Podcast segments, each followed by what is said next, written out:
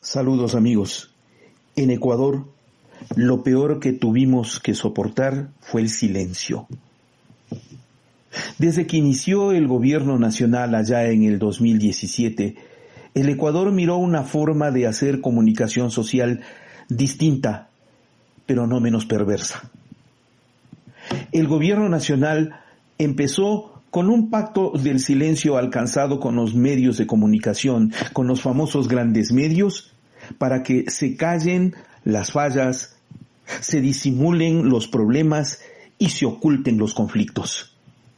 Ese pacto del silencio que ha imperado en estos tres años, hoy nos cobra una factura amarga, crítica, cruel, dura. Y lo digo porque cuánto silencio guardaron el gobierno y los medios de comunicación en el país cuando surgió el coronavirus. ¿Cuántos se callaron? ¿Cuántas medias verdades se dijeron? Porque se ocultaron los datos. Hasta este momento el país no sabe cuántos fallecidos tiene. Y de no ser por los medios de comunicación internacionales que se han atrevido a romper el cerco mediático impuesto por el gobierno de Lenin Moreno en el Ecuador, no supieran que el drama es de tanta magnitud que finalmente, cuando los muertos se han acumulado en las calles, cuando hay cadáveres que se están pudriendo en las casas por más de cinco días con la peste, cuando existen saturadas las morgues, las funerarias, los crematorios, cuando el negocio de la muerte comienza a cobrar caro por ataúd, por hueco en donde enterrar o por horno en donde cremar, y esas cotizaciones solamente las pueden alcanzar los que tienen plata, mientras que la mayoría no sabe dónde enterrar a sus muertos, recién allí el gobierno se le ocurre admitir que no le ha dicho toda la verdad.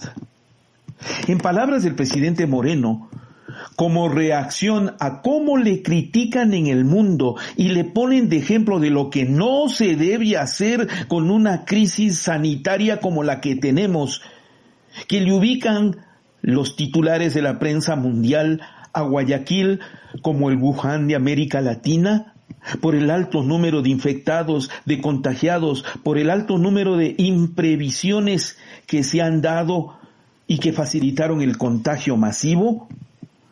Digo, recién ahí el presidente sale a pedir en cadena de televisión que le digan la verdad al país, que le den la transparencia y que le cuenten cuáles son las cifras por más duras que sean. Cuando lo dijo el presidente, admitió que nos habían estado faltando a la verdad.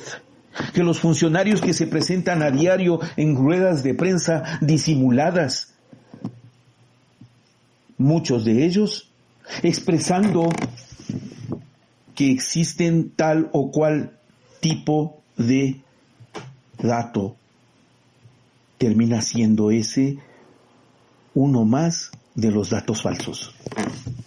El gobierno en la comunicación social por esta crisis fracasa nuevamente. Primero porque guardó silencio y luego porque se dedicó a combatir enemigos imaginarios.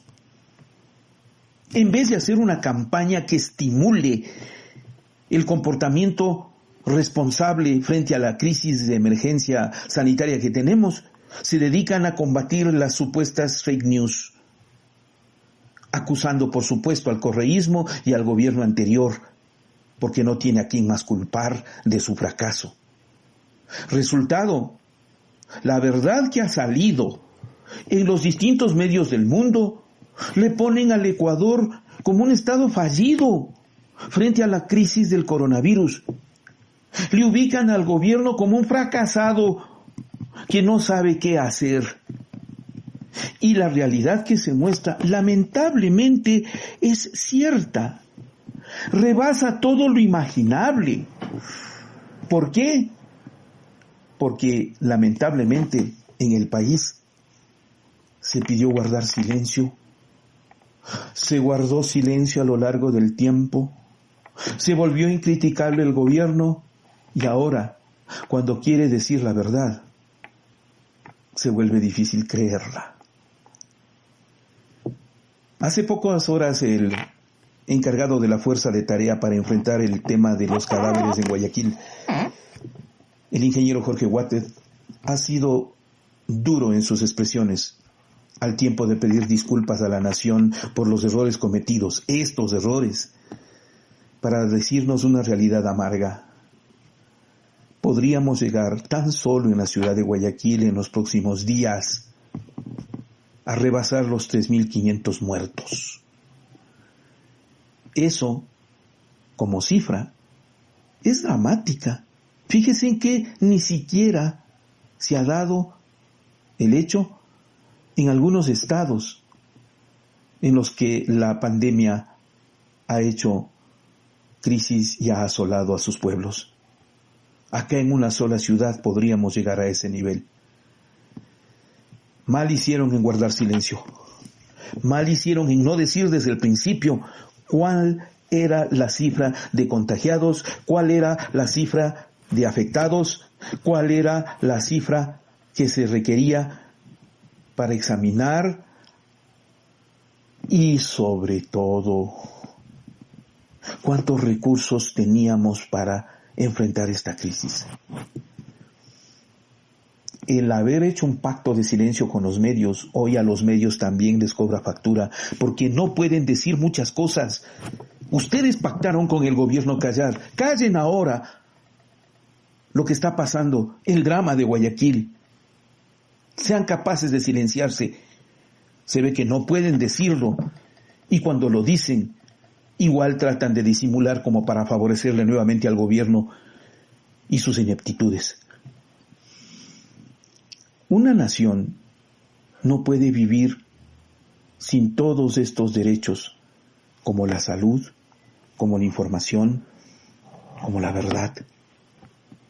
Si se callan sus autoridades, si se callan sus medios de comunicación, alguien lo dirá, alguien levantará la voz. Y qué pena que en el caso ecuatoriano hayan sido los medios de comunicación internacionales y los presidentes de las repúblicas de otras naciones los que tengan que gritarnos que el Ecuador está viviendo una crisis grave. Punto final al tema. ¿Cuánto más van a callar los medios de comunicación frente a las ineptitudes del gobierno del presidente Moreno? Porque lamentablemente esto no empezó ayer, sino hace tres años. Y mucho han callado de lo que sabían. Y ahora no pueden ni siquiera tragarse sus silencios. Esto es Ecuador Inmediato Radio. Estamos en el poder de la palabra.